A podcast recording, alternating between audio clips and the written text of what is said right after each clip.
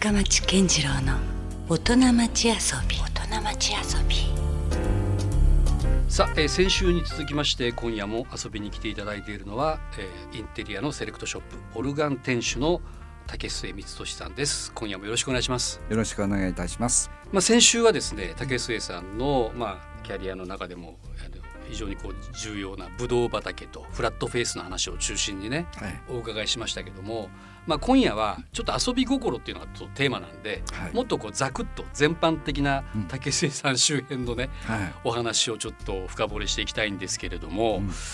竹末さんもだって趣味人ですよね言ったらねもう。という？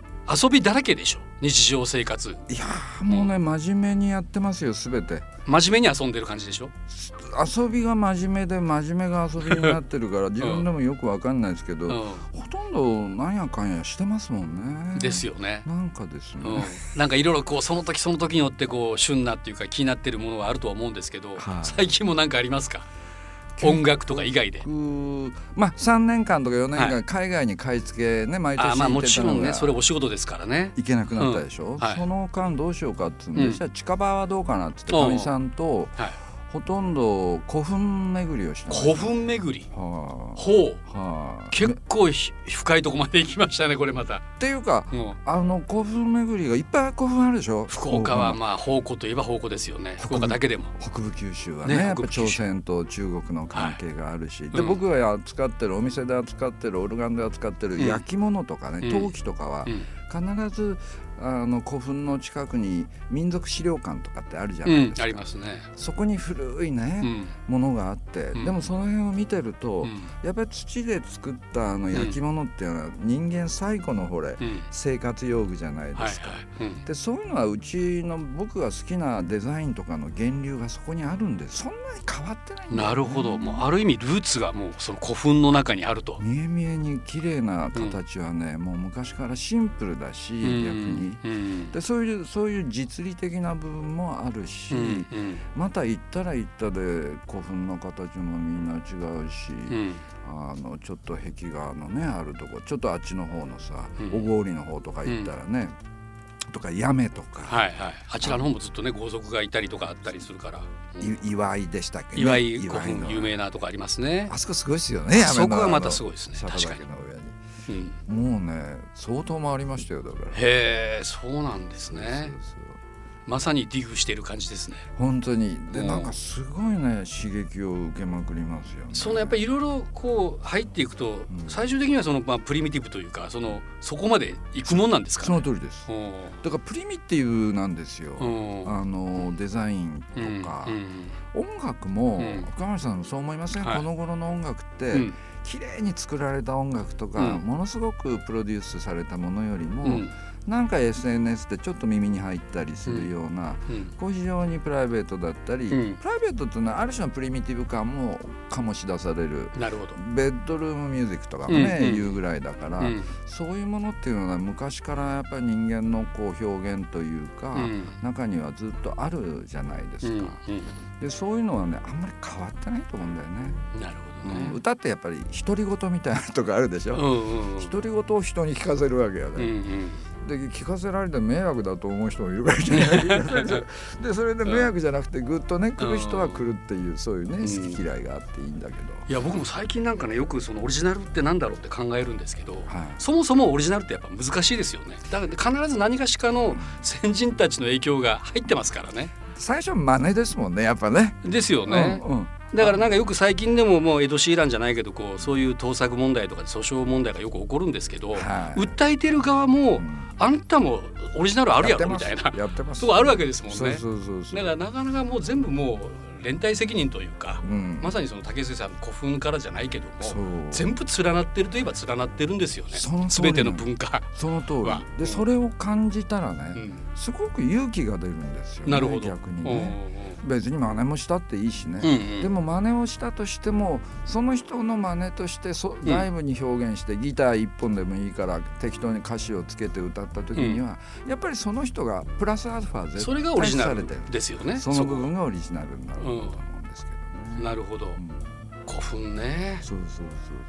結構回ってますかじゃあ？の古墳はもうそこそこ回ったんでこの前は大分の隣のほら大友市ですかね、はい。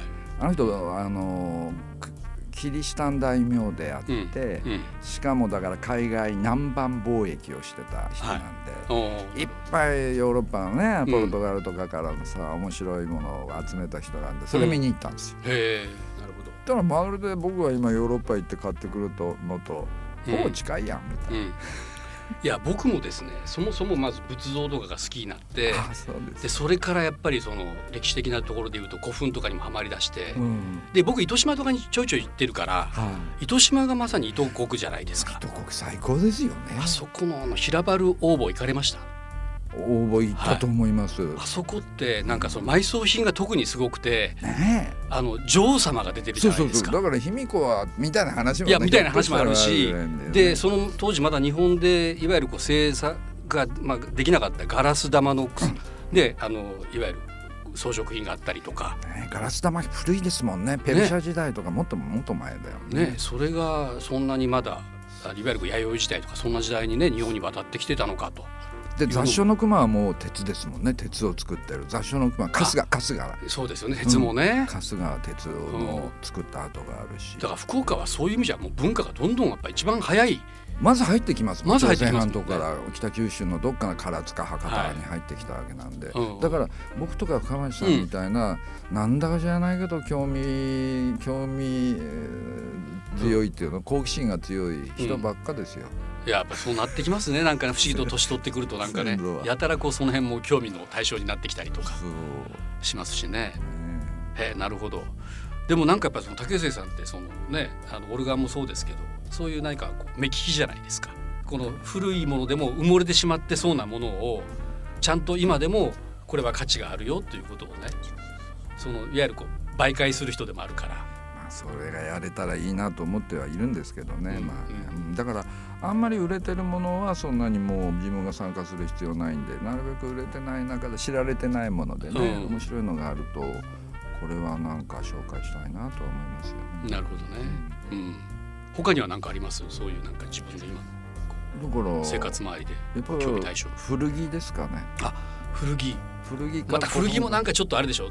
ピンポイントというかどっかこだわりがありそうですね。古墳も古着も似たようなもんでしょ。そう一括りできますか？なんでずっと古い流れ。つったっても古墳ほど古くはねうん古墳時代の古着は別に着れないんだけど、うんやっぱりこうアメリカのね、はい。あの50年代とうか、んうん。あのそれフランスのワークウェアとはい。か古いやつとか、もう独特のやっぱりうん。素材感とかね、うん。あのでしかも人が着てたっていうなんかこう、うん。ちょっとくたびれた感っていうかね、はい。はい。そういうのがこうおいいなと思いますけどね、うん。好きなんですよ。それもある意味こう歴史的なところと同じリンクしてるとこなんですかね。完璧に僕はしてると思う。やっぱうん。50年代の古着は50年代の例えばチャールズ・イームスのね、うん。椅子ができてた時代なんで、うん。なんか服とそういう生活デザインとかって完璧にリンクしてるのはしてんですよね。その当時でしかできなかったうなんかこう表現をしてるのが家具であり、服であり、まあ建物であったりね、なんかこう関係してますよね。でそれそのものがもう例えばオルガンとかでその販売されてたりとか、うんお仕事にも直結しているようなところもあるんですね直。結してるんです。なるほとてもしてる。古着も少し売ってるんですようん？古着も少し売ってる。なるほど。うんうんうん。もうなんかあれですね。カエル博物館みたいな。あの死ん僕が死んだ後はあのかみさんにそんな風な私的あのそんなしし施設を作ってよって言ってるんですけど、うん。まあねいや竹内さんだからそういうちょっとキャプションがつくとなんか画前なんかちょっと興味が出てくるというかね。そういうところもあるからね。だけどお客さん来たらねすぐ喋りすぎるからですね。うん。かみさんからじろっと睨まれますもん、うん。また喋りすぎた最近のオルガンのなんか推しとしては何かあります？今これをちょっと特に重点的に。結構ねもう割とお客さんから言われるけどうちちょっと割と早い方なんですよね、うん。あのさっき言ったあまり知られてなうんいうん。北欧の例えばフィンランドとか、はい。僕ら昔から行ってるんですけど、そういうのが今全然悪い意味じゃないけど、うん。皆さんもう割とようやく逆に言うと時代が追いついてきてる感じはありますよ。取り入れてらっしゃる人多いですよね、うん。やっぱりフィンランドのものって日本に合いやすいし、うん。木の椅子とかねアンダーアルトとか、だから今ちょっと困ってるんですよ。あそうですか。次はどうしようかと。で大体もう出揃ったんですよ、うん。なるほど、うん、うん。だから今ちょっと東ヨーロッパの方のですね旧ユーゴスラビアの そこまでいきますか。いるんですよ。結構ねいいんですよ。その辺はちょっとまだ未知の世界でもありますよね。ちょっとね社会主義っぽいですよね、うん。うん。もう資本主義はいいだろうみたいなるほど。まあでもなんかそういう時代でもありますよ今ね。ななんかあるでしょ。選択肢はいっぱい増えた方がね、いいし、うん、むしろそこがビビッとこう来るね。全然時代が一回り二回り以上経っててんだけどもなぜかなんか刺さってくるみたいなものがね。重いんですよ社会主義の椅子。はあ。がっしり作って。あなるほど。やっぱりでもそういう職人さんたちがやっぱりねもちろんその時代時代にいたわけです。長持ちするように作って。なるほどねいやなんかでも楽しそうですね竹瀬さんのやっぱりね生活というか。仕事でありそれは趣味でもあるし。まあ言ってみればその通りでしょうね、うんだからなんだろうね。全うされてますよねそれも。あのすごくあの幸せじゃないかなと自分で言うのも変ですけどね、うん。思う時があります。なるほどね。いつも思ってない。面倒くさいなと思いながらやってますけど。いやいやいやちょっとねまた今日もそんな話はなってますけどさあでは改めて、まあ、竹末さんにとっての遊び心とはは何でしょう、い、だからねずっとうん。釜地さんと話しててやっぱり自分は遊びと仕事はうん。まあまあこうミックスししてしまってるっていう、うん。ある種幸せなね部分でもあるんだろうけど、はい。逆に言えばじゃあ自分は何が遊びで何が趣味なんだろうって考えると、うんあんまりそれがないっちゃないっちゃないかながですねそう思ったりもするんですけど贅沢な悩みなのかもしれないですけどね、うん。ただお酒は好きですね。それはもう必ずあれですか？どうですか？毎ま毎晩というか晩酌のように。それはいただきますね。なるほど。何が好きですか？お酒は。何でも好きです。それは特に別にヨーロッパとかじゃなくて日本の酒焼酎とかも全然行くんですか？全部です まあまあその日のあれっていうとあれですけど、うんうん。まあ何でも今日はちょっとビール。うん。今日はやっぱり空数がいいとかね沖縄のお酒もいいし何でもこれ、うん。なるほど。まあそれでちょっと自分の中ではこうちょっとリラックスタイムが必ず訪れるんですね一日の中で。そうです。そでもねその時は誰かあの、うん。ゲストっていうかな友達がいるのがいいですね。なるほど。あ一人でもうただ孤独に飲むんじゃなくて？一人はもうしたことがない。あそうしたなんですね。ことないことはないけどほとんど寂しい、誰かとやっぱりこう喋りながら。僕めちゃくちゃ寂しがり屋なんですよ。一人一人っ子なんでなんか理理由をつけて子供の頃が家に呼んでた、ま呼んでました、まあ、アメリカ製の,、あの重いあうん。の拳銃なんかをね、はい。小学校の頃クリスマスプレゼントでもらったみんなプラスチックのやつだったけど、うんうん。本物じゃえって言うて でみんな呼んでね。だから今でも人を呼ぶのが好きですようね、ん。でその人とお酒を飲んで音楽の話だなんだ。うん政治の話だもうんして、でそろそろもう疲れたから早く帰らんかね。でも勝手勝手ですね意外と。呼ぶだけ呼びつけといて帰れと。まあその辺のなんかでも竹末さんのそのマイペースな雰囲気があったらまだいいんでしょうね。わがままなんですね、うん、あんまりこう流されないでしょ？その時代のなんかこういろいろね。完璧さを指してますねあそうですか、うこの人が一番知ってま まあねでもなんかその辺がねちょっと竹末さんのまた魅力だったりはするから。どうですか？まああのどうなんでしょう？これからうんのなんかまだこうやりたいこととか、まあ、はい。こうやってここに来てね改めてまた竹内さんのその音楽ライフみたいなものもまた再評価される動きがあったりもするんですけどそんな意味では竹内さんが今これからまた発信したいこととかうん考えてることってあります？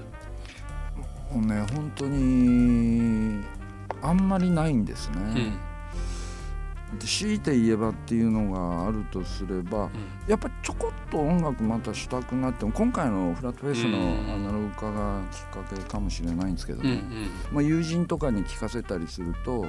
あのーいいじゃないですかこれ今聞いても、って言ってくれたりすると嬉しいじゃないですか。にそうですよね。うんでたまにはそんな中で「どうせさん自身も少し久しぶりにやらんですか?」とか言うからうんうですんね、その手に乗るもんか？とか思いながらも、うん。うんで心は動きますよね。いやでちょっともなんかねあのなんか結局今改めて思うのはなんかその年その年齢じゃないと表現できないこともあるなって思い出してるんですよね。だから別にそんなであの頃を思い出してとかじゃなくていいじゃないですか、うん。今の竹末さんが枯れた感じ。枯れた感じでもいいと思うし、ですよねね、それってやっぱり今じゃないと逆に言うとできないそうでしょ。う音楽だったりするから、尺八かなんか、まあ、学ぼうかな。首振りながうん。あるいはもっとなんかなんなんですか今日の前半の古墳じゃないけどら、うん。そんなプリミティブな時代はどんな音楽が鳴ってたんだあれがいいですよ、アフリカにある親指ピアノってあるはい、はい、カリンバカリンバねあれ昔持っててフラットベースにも一曲使ってるんですよ。あもう早速その頃からミニマルな使ってた。ものを使ってたんですね。これそれがこの頃倉庫から出てきてね、うんうん。ピンポンピンポンやると。うん。あれ音だけでめちゃくちゃいいでしょ、うん。素朴な神秘的な音で、うん。あれいいよねと思ってるんでじゃあカリンバ奏者でいこうかなそんなのもいいですよね。ねだってなんか結局所詮やっぱレコーディング技術ってのは1900年代以降からだからそれ以前の音楽って基本的には楽譜以外では残ってない。んですよね。楽譜ですもんね昔は。それがもう伝承でしかない、ね、そうそう。でももっとその前から太古から絶対あったはずじゃないですか音楽ってその頃の音がどんな音楽だったかっていうのはめっちゃ興味ありますよね。その通りですよね。一切記録がないだけに。もうギターの古いやつとかね、うん。どうかしたら太鼓だけでもそれに歌っていうかうん。言葉が乗るだけでメロディーが乗るだけでみんながなんかこう楽しんだりできたっていうのは一番最低限の表現でね、うん。みみんなと共有できるっていうのはすごいですよね。ね。だから日本だ日本で言えばまあ脳がまあ大体400年前ぐらいでしょうけどそのぐらいのものがようやくまあちょっと伝承されてるぐらいななんとか聞けるね。範囲でね想像できる範囲でね。ね。でももっとその田楽とかねその猿楽とかいろいろあった時代のあの辺のね音楽がどんな感じだったのかなとか、田植え歌はあらアジアうん全体に田植えする時のねね。歌があっただろうけど似てるって言いますもんね。ね。なんかもう竹末さんその辺をちょっとなんかぜひあの教えてほしいというかちょっと掘ってほしいですねっていうか、うん、カリンバ組合を作る。カリマ組合。ねなんかだからその辺で言うとまだロマンっていうかあの実はその過去にもねなんかそういうロマンってありますよねいっぱいね、そうですね。こう想像でしかこそうわからないことっていうか。その通りですよね、うんやっぱり想像することは自由だし、うんうん。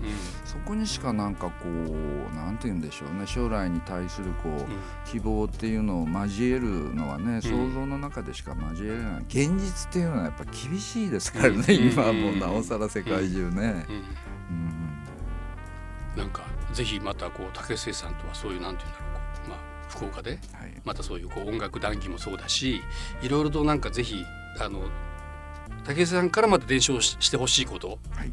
あると思うんではい。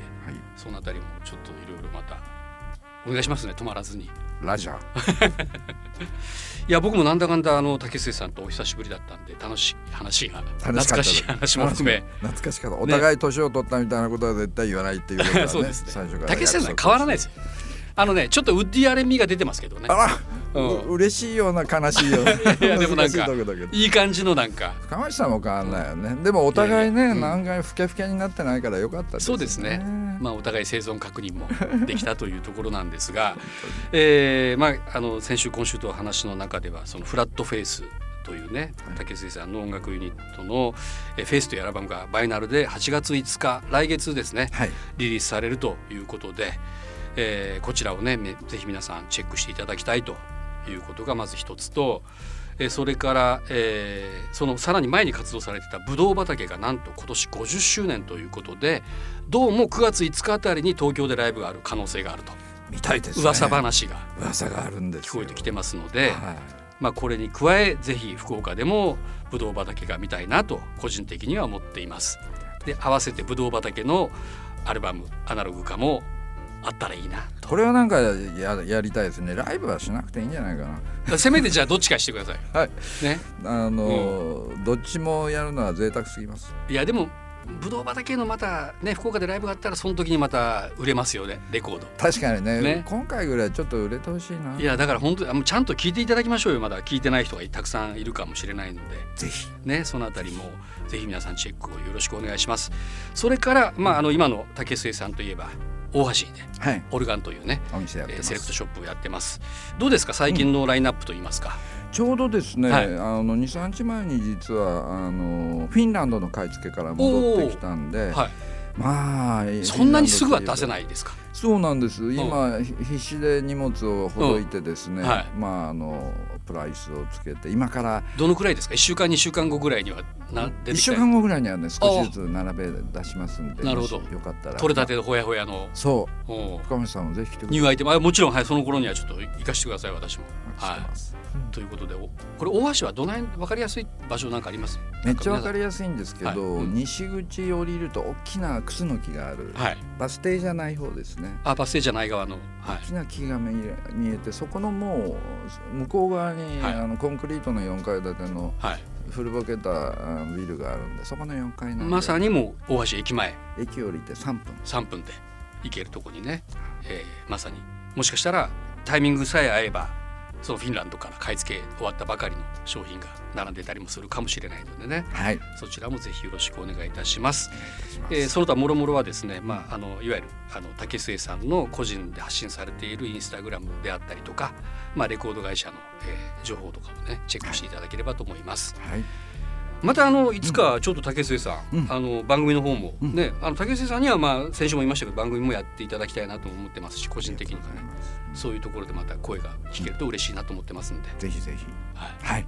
また楽しみにしてお待ちしてますんでよろしくお願いします。ありがとうございます、はい、ということでゲストは竹末光俊さんでした。ありがとうございました。ありがとうございます Love FM Podcast. ラブ f m のホームページではポッドキャストを配信中スマートフォンやオーディオプレイヤーを使えばいつでもどこでもラブ f m が楽しめますラブ FM.co.jp にアクセスしてくださいね Love FM Podcast.